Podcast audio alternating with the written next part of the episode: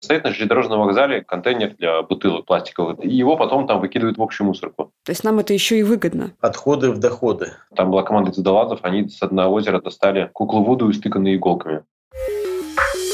Всем привет, друзья! Вы слушаете выпуск подкаста «Не влом». С вами Иван Асюхин. Всем привет, меня зовут Ира Кузьмина. В нашем подкасте мы показываем, что современную компанию интересуют те же вещи, что и обычного человека, только в другом масштабе. А в каком помогают разобраться наши эксперты. И настала пора поговорить об экологии. Поехали! Поехали!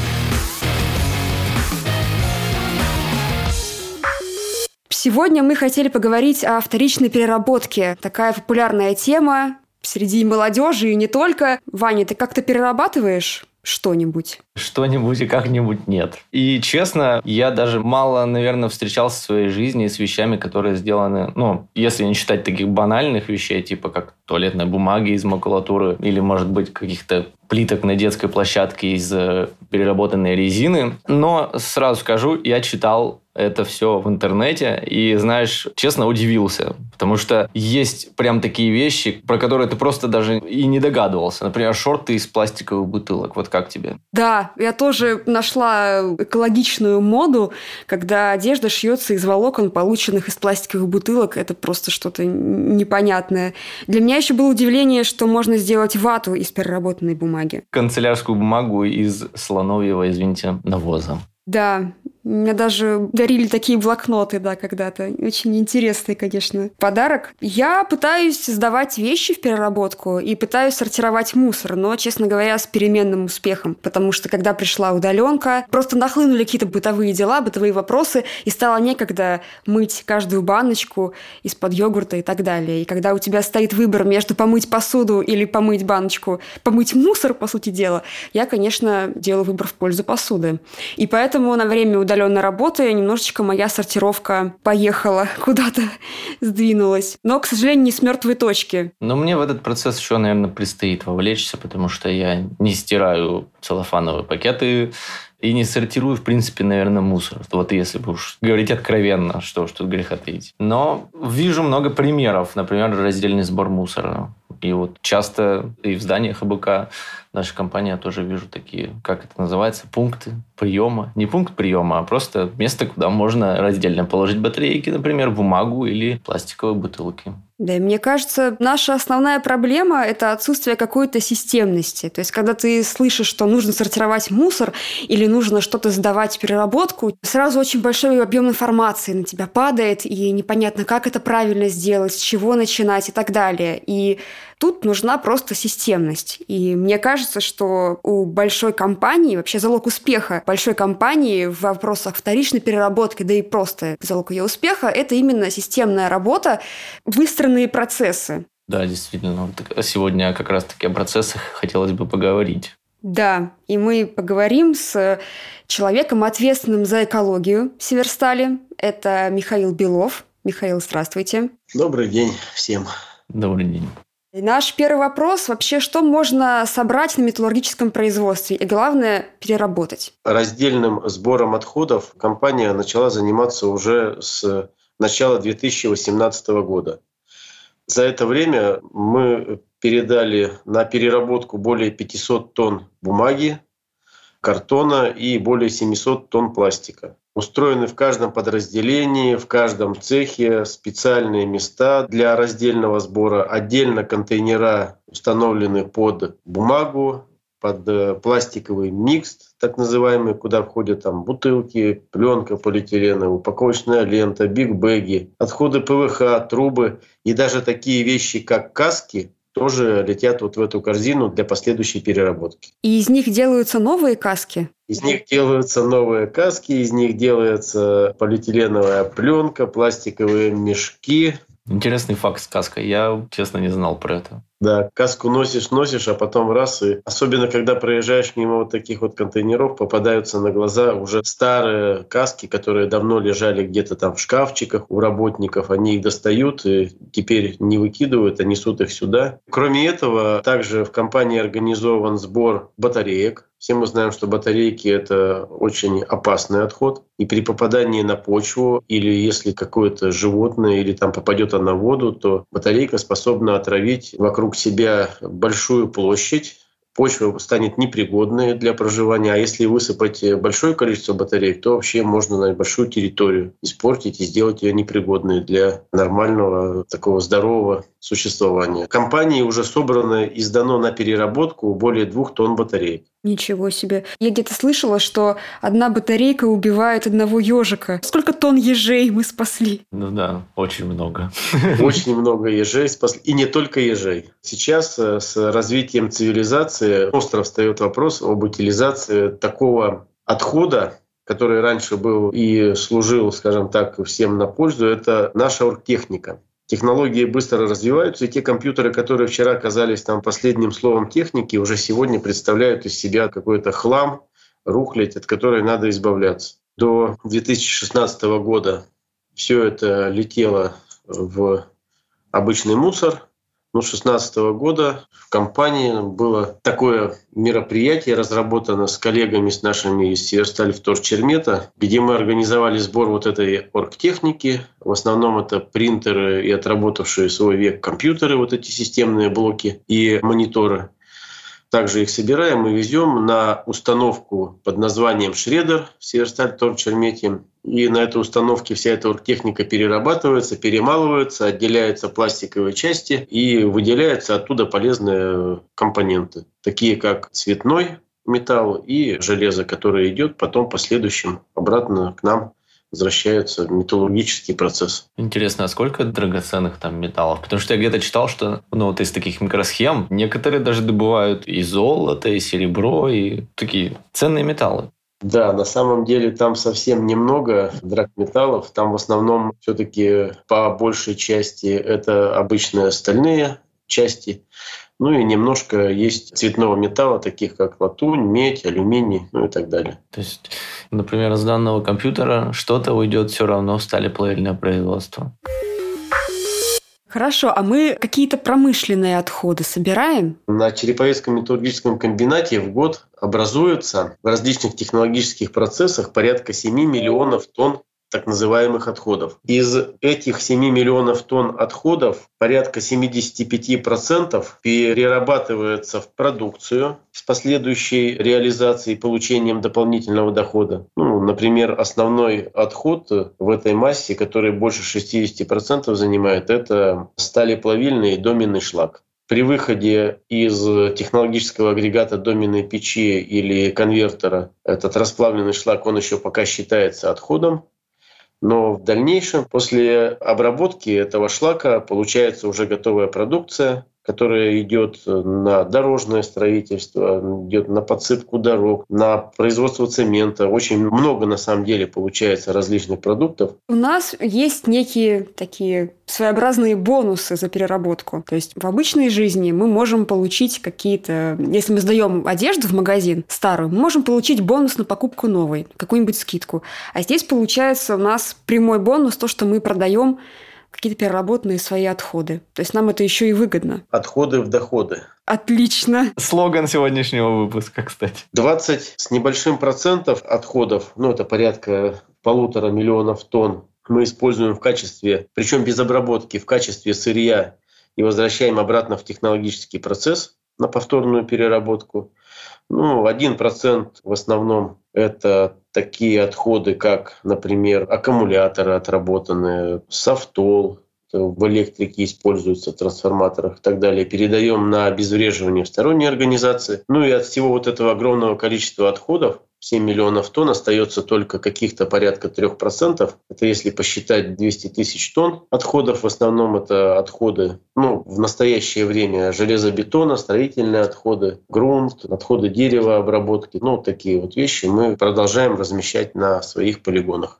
Другими словами, 7 миллионов отходов образовалось, и только 200 тысяч мы в настоящее время размещали. Мне даже 200 тысяч вообще вот визуально это сложно представить, а 7 миллионов это, конечно, большая цифра. А учитывая, что 75% еще и перерабатывается. Самое главное, что вот тот доменный и сталеплавильный шлак – это ведь такие вещи, которые в конечном итоге получаются экологически чистыми. Ну, то есть мы же подсыпаем ими дороги, где-то их используем. И вот вы сказали, что часть у нас возвращается в производство.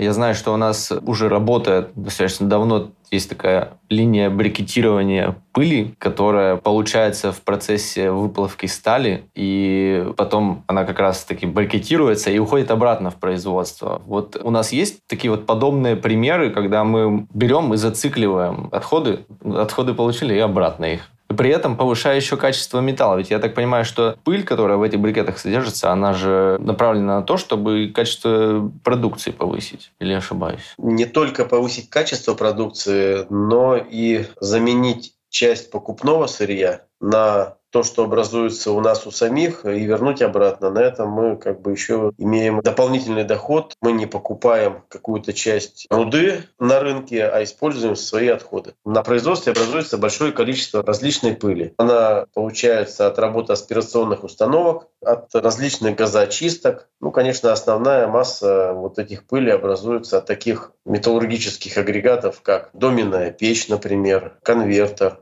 электросталеплавильная печь. Год назад мы запустили в работу установку по переработке вот этих вот э, цинкосодержащих пылей сталеплавильного электросталеплавильного производства. Аналогов этой установки по брикетированию пыли в России нет. Мы первооткрыватели.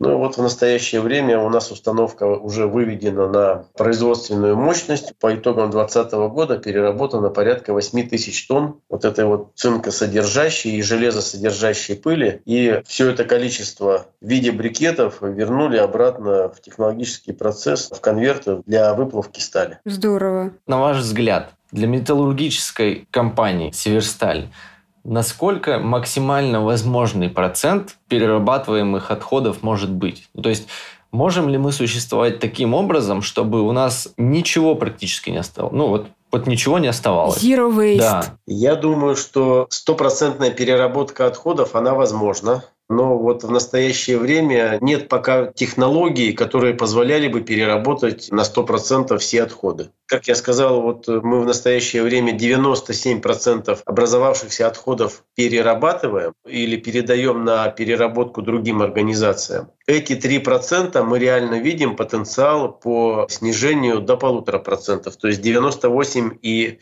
5%, это в среднесрочной перспективе, ну, допустим, до 23 до 25 года, это реальная цифра по переработке. Вот оставшиеся полтора процента это где-то 100 тысяч тонн отходов. В основном это строительные отходы от демонтажа, это бой mm-hmm. кирпича и так далее. Ну, такие вот вещи. Они, в принципе, не опасные, но mm-hmm. на сегодня вот каких-то экономически целесообразных технологий для переработки вот именно вот такого мусора, ну, их на сегодня нет. Нам такое даже не снилось, наверное. Обычным людям это невозможно. Но, как вы правильно отметили, главное – экономическая целесообразность. Поэтому, наверное, нам тоже не стоит стремиться к zero waste стилю жизни. Все равно какой-то процент будет, но 98%, даже с половиной, это отличный результат. Нам надо к этому стремиться. Главная системность, да, как мы поняли. Да, нам есть чему стремиться, и, наверное, самый простой способ чему-то научиться – это превратить это в игру, потому что мы все чему-то учились, играя в детстве, и вторичная переработка не исключение. Ресайклингу можно научиться, принимая участие в забегах и в квестах чистых игр, например. Да, кстати, хорошая такая штука. И мы поговорили с руководителем чистых игр Дмитрием Иоффе о том, как прийти к экоосознанности, с чего начать, как не запутаться на этом тернистом пути, и предлагаем вам послушать. Дмитрий, привет. Мы поняли, что в плане вторичной переработки у компании наше все довольно организовано, устроено. Как поступиться к этому обычному человеку? Вот как мы с вами, как я Ира. Не очень понятно. Можете нам чуть подробнее рассказать, может быть, про вторичную переработку, про ваш проект и чем вы занимаетесь? По поводу того, как подступиться к обычному человеку, который дома, у него накапливается мусор, и который хочется, например, как минимум какую-то его часть отправить в вторичную переработку, надо что-то просто начать. В вашем городе, соответственно, скорее всего, принимает какие-то виды вторичного сырья. Это может быть, э, очевидно, металл. Его принимают просто везде обычно, ну, потому что металл стоит денег. Очень часто может быть макулатура, потому что она тоже достаточно дорогая. Ну, точнее, она может быть стоить дешевле, чем, например, пластик, но ее хранить проще, потому что ее не нужно сжимать, она уже как бы прессуется сама по себе. Поэтому макулатура, она тоже очень часто распространена. Бывает пластик. Пластик, так называемый единичка, PET, это то, что у нас является простыми пластиковыми бутылками, из которых там пьют воду, газировки, лимонады и так далее. В принципе, чтобы подступиться, начать нужно с чего-то простого, то есть хотя бы чего-то одного.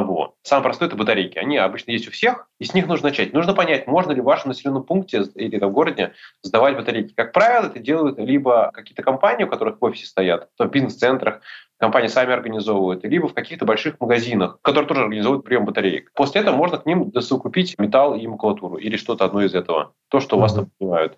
Ну вот, вы попробуйте, прочувствуете, ну и потихонечку там уже как-то втянетесь, узнаете, что еще можно сдавать у вас в городе. Сможете это тоже отдельно сортировать. Понятно. То есть не обязательно сразу заводить три ведра, можно начать с малого. А не проще ли начать с осознанных каких-то покупок?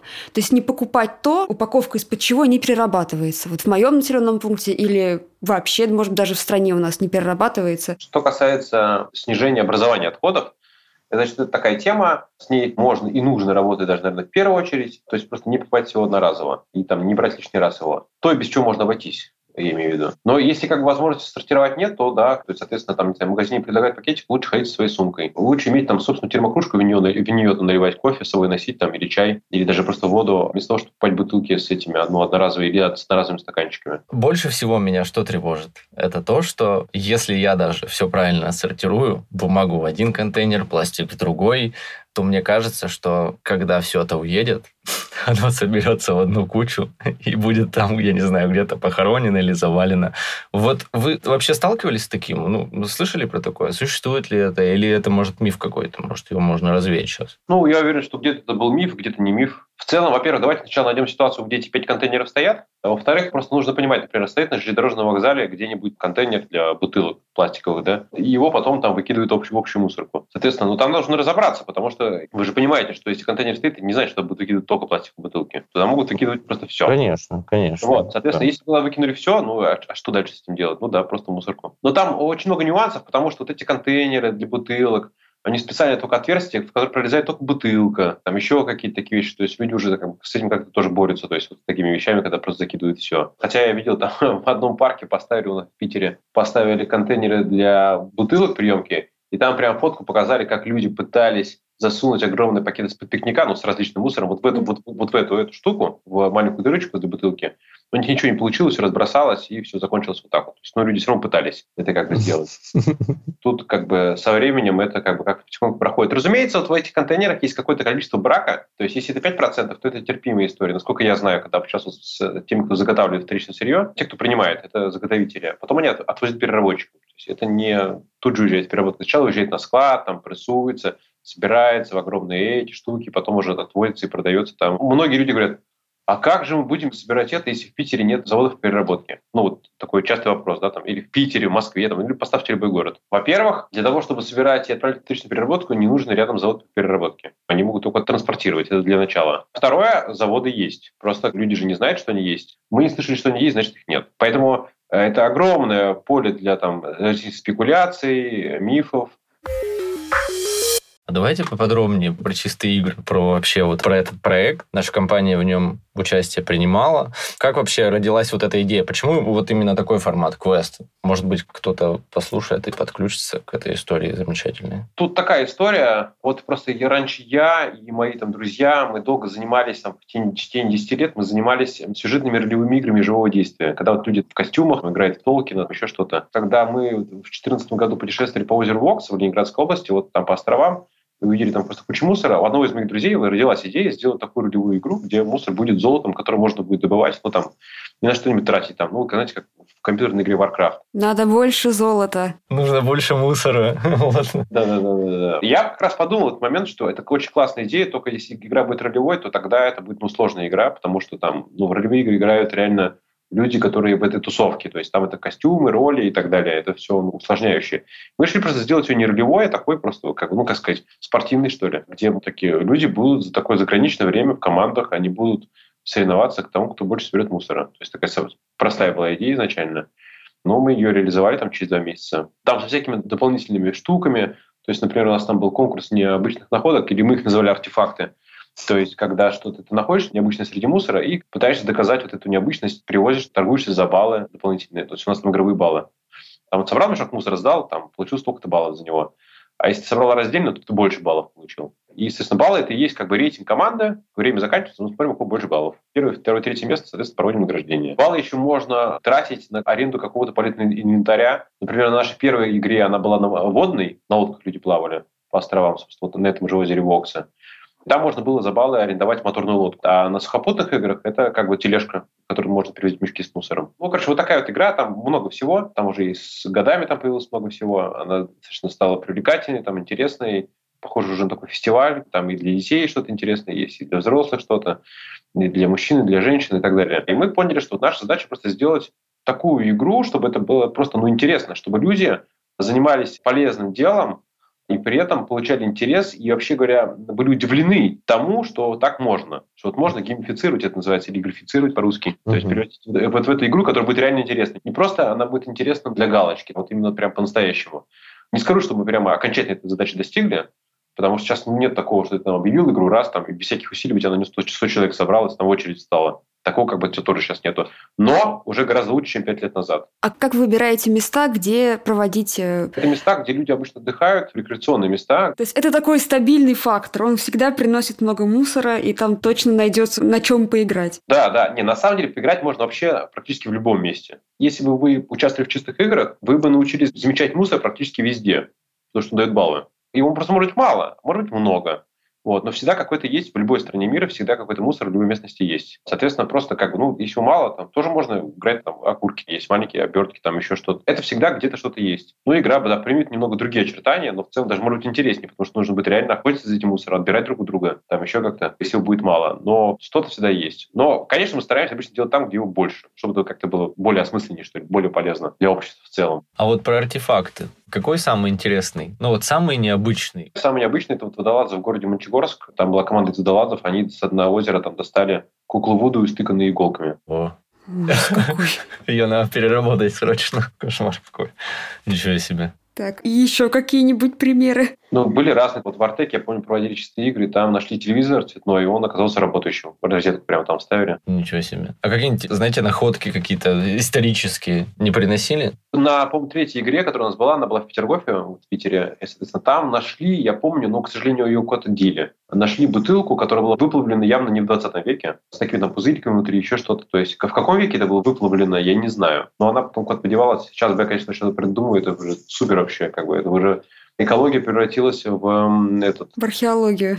В археологию, да. Вот иногда, кстати, собственно, зачастую, вот особенно на чистых играх, мы даже это потворствуем. То есть мы делаем специальные какие-то конкурсы дополнительные. У нас, например, сейчас есть конкурс, ну, вот эти артефакты, понятно, а есть конкурс еще, мы сейчас открываем новый такой модуль игровой, называется «Найди преступника» или «Найди загрязнителя». И там люди, прежде чем, ну, как бы не собирать мусор, прежде чем сдать, они могут там, в этой локации, собирать из мусора различные коллекции, которые объединены единой целью, а точнее, единым смыслом, кто именно это намусорил. То есть, ну, например, детский подгузник, остаток детского питания, что-то там еще, это означает, что здесь были безответственные родители. Там чем больше предметов в этой коллекции, тем больше баллов они получают. Но должно быть минимум три предмета.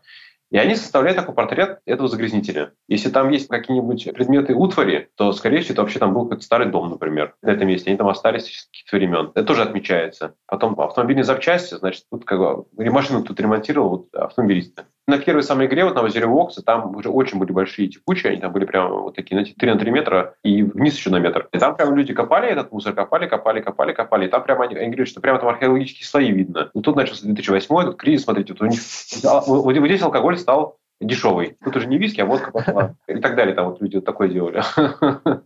А сколько в среднем, какое количество мусора в среднем с одной игры собирается? Есть ли такая статистика? Конечно, у нас все просто ведется в электронном виде. У нас все волонтеры, которые принимают мусор у участников на игре, они забивают мобильное приложение. Слушайте, здорово. Вот. И поэтому у нас вся статистика там в базе есть, и отображается на сайте и так далее. Это зависит от размера игры, разумеется. То есть в среднем я могу сказать так, что где-то от полутора до трех мешков на человека в час. Соответственно, 100 мешков – это тонна. А если мы говорим про мешки, которые 120-литровые, поэтому бывает где-то от тонны до 4 тонн, в зависимости от количества человек и количества часов. Это очень внушительные цифры, конечно. А как быть зимой с играми? Проводятся ли они зимой или нужно ждать весны? В средней полосе или на севере не проводятся, на юге, да, могут провести, в других странах проводятся иногда. Вот сейчас вот у нас будут игры в Кении и в африканском государстве Тогу. Ничего себе. То есть международный масштаб уже приобрела Давно акция. уже, 2016 года международная. Сейчас 20 стран, где включая Россию, которые провели чистые игры. Главный вопрос. Где мусора больше? В Индии. Там мусора больше точно. Да, я, я это точно знаю, да, что в Индии его очень много. Тогда либо в Кению, либо подождем весны и посмотрим на ближайшее расписание ближе к весне, чтобы принять участие. Да, вот у нас по поводу Кении и прочих, у нас как бы такая миссия сделать все-таки такой мировой чемпионат по чистым играм. Но это может проходить в виде турнира, там, например, там, разных, различных лиг и прочее, но можно сделать финал где именно, где знаете, на Бали. Там прям хорошо тоже. И сказочно, и актуально вот там можно было бы провести. Да, зв- Хороший звучит очень вариант. заманчиво. Да, на Бали мусор собирали. Хороший слоган, кстати, да. Спасибо большое, Дмитрий, за такой интересный рассказ. Надеемся, что многие еще примут участие, и мы тоже постараемся как-нибудь принять, когда будут в наших городах. И в Москве, и в Череповце. И, может быть, наши слушатели тоже присоединятся. Будем следить за обновлениями. У нас все-таки основная вот группа в социальных сетях это ВКонтакте, и там есть группа «Чистые игры», и там есть кнопочка, которая называется «Когда игра», там можно подписаться по своему городу или региону на уведомления, на анонсы. Подписывайтесь и участвуйте. Собирайте мусор вместе. Да, спасибо, спасибо. У нас время конкурса очередного, и у нас к вам вопрос. Когда вы в последний раз давали вещи в переработку, и что это было? Может быть, это были добрые крышечки. Или, может быть, это была макулатура в школе. Вань, ты сдавал макулатуру? Макулатуру в школе. Мы ее собирали, но куда она дальше исчезала в неведомом для меня направлении, нет. Вы просто знаешь, просто как приносим бумагу в школу. Все принесли ее, здорово, классно. А потом она куда-то уехала. Куда? да, у нас тоже знаю. это был такой прям... Надо было нести какие-то просто тонны этой макулатуры, ее несли родители, а до Да. этого в воскресенье вечером судорожно ее собирали, брали любые газеты, нужные, ненужные, какие-то старые книги. Просто решение о нужности книг принималось прям в моменте. Нужно было сдать свои 10 килограммов. У тебя ребенок весит 30 килограммов, а макулатура 10. И вот Да. ты тащишь эти газеты, и непонятно, куда это все потом шло. Может быть, из этого сделали вату. Я все не могу отойти от этой эко-ваты. Атаковаты? Ну, слушай, я, например, не могу отойти от того, что топливо из э, полиэтиленовых пакетов или скейтборд из рыболовных сетей. Ну, то есть видов и способов переработки очень много. И вот про бумагу, про которую мы сейчас сказали, и наши слушатели наверняка тоже помнят, все это прекрасно. Это, кстати, один из таких способов сделать это все системно, чтобы все осознанно прониклись вторичной переработке. Но, к сожалению, сегодня в мире люди к этому вопросу подходят очень хаотично. Ну и, как мы выяснили, не хватает все-таки инфраструктуры. Но зато мы выяснили, что в отличие от нас, крупные компании, в том числе металлургические, в том числе Северсталь, занимаются этим подходом, вовлечены в это системно. И вот это очень важный момент. И именно системность нам позволяет открыть какие-то новые для нас возможности и понять, что из отходов можно делать различные полезные вещи. Из отходов можно делать дороги. Представь, а из касок? Из касок Новые переработанных. Да, новые каски. Пыль железосодержащую, цинкосодержащую можно направлять в производство. Бьемся за каждый процент, за каждую десятую долю процента в переработке. Да, действительно. Ищем каждую возможность. Конечно. Как Михаил сказал, отходы в доходы. Да, как бы нам вот отходы в доходы перевести, потому что у меня пока, кроме скидки в одном из магазинов одежды, я купила себе джинсовку, кстати. Джинсовую куртку до сих пор ношу, сдавать в переработку пока не собираюсь. Ну, Это единственный мой, наверное, доход был. Да, потом ты из нее можешь делать жилетку, потом что-нибудь еще, и вот потом можно ее будет сдать в Сумку, да, переработку. да. Кстати, ресайклинг стал модным. И есть еще направление апсайклинга. Нас сейчас, наверное, наругают блюстители чистоты русского языка, да, но есть ресайклинг, переработка, а есть апсайклинг, когда ты носишь уже чье-то. На самом деле апсайклинг нам знаком тоже с детства. Все донашивали вещи старших братьев, отдавали младшим, какие-нибудь, может быть, брали вещи от соседей, от знакомых. Мгм. Это все тоже апсайклинг, это все нам знакомо, просто новое слово. Так что это тоже, кстати, вариант, как производить меньше отходов. Просто максимально все донашиваем. Да, это как-то очень грустно звучит, но тем не менее не гонимся за модой, гонимся только за полезной модой. покупаем эко-сумочки, моем банки и приучаемся пить чай и кофе из кружек, а не из одноразовых стаканчиков. Начните хотя бы с этого, это будет уже небольшим вкладом. Небольшим, но весомым. Конечно. С чего-то нужно начинать. Приходить да. уже к осознанности, в конце концов. И не перегореть. Да. Потому что начнешь э, слишком резво, и потом быстро закончить никому не нужно.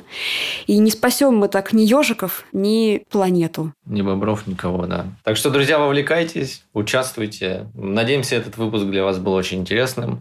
Пишите ваши комментарии, подписывайтесь на нас во всех социальных сетях. Ставьте звездочки. Звездочки, точно. Ваши идеи предлагайте для выпусков.